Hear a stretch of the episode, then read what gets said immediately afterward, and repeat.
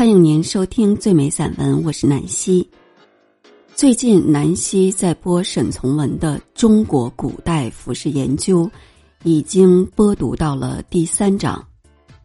在读这本书的过程中，给我一个很深的感受，就是沈从文的文字非常的雅致，非常的简练。于是我就想到了以前读过的张晓峰的一篇散文，他写的是鲁迅啊、胡适啊、郁达夫啊，他们的旧学底子都很好。今天我就要把这篇散文奉献给大家，但在读文章之前，南希还想给大家读一点别的东西。这是叶嘉莹说出唐诗讲王绩的时候。里面有一段说你要有读书的修养，修养的基础。这段话是叶嘉莹先生对王国维的一句话的感发。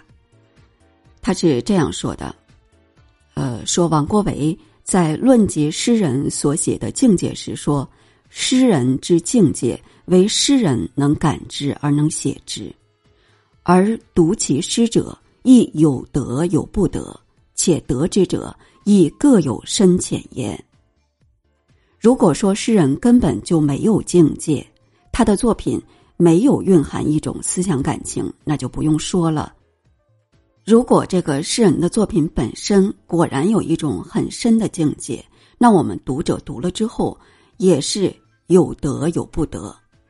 有的人能够体会这个境界，而有的人不能体会这个境界。再有，尽管是读了以后，你也仿佛得到了，他也仿佛得到了，大家都有所得，但实际上每个人所得到的也是各有不同的。我们常常说“仁者见仁，智者见智”。对于同一首诗，温柔敦厚的人就会从中看到温柔敦厚的那一面。聪明敏锐的人就会从中看到聪明敏锐的那一面。同样在一个教室里边读书，你对于这几句话记得特别深刻，他对于那几句话记得特别深刻。这是因为读者的天性禀赋不同，所以他们感觉的方向也不一样。这属于先天的因素，我们不管。除此以外，读者后天的修养也有不同。不过。后天是可以培养出来的，你要做一个至少是及格以上的读者，可以通过读书来培养。中国古典诗歌非常注重感发，而读者与作者之间可以引起感发的一个很重要的因素，就是他们共同的读书背景。也就是说，当作者创作的时候，他具有一定的阅读背景，从《诗经》以来的很多书。他都读过，而现在你这个读者也读过那些书，那么你与作者就有了一种共同的阅读背景。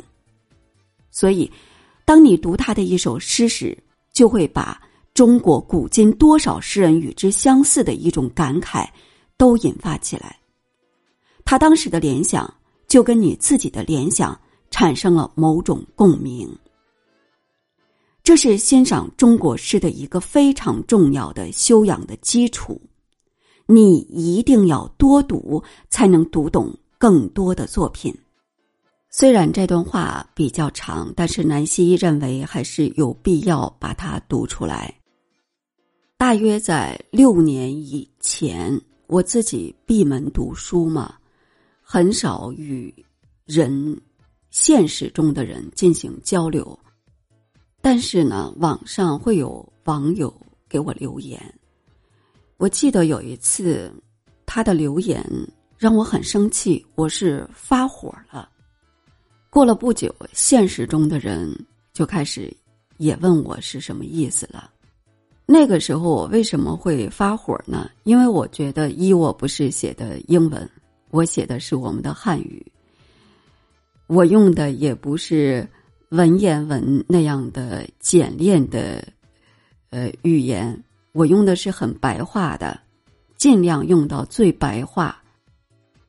但这样五年过去以后，到现在我是不会发任何的火的。我只会给别人很心平气和的解释，也确实是心平气和的，因为我比较接受现状了。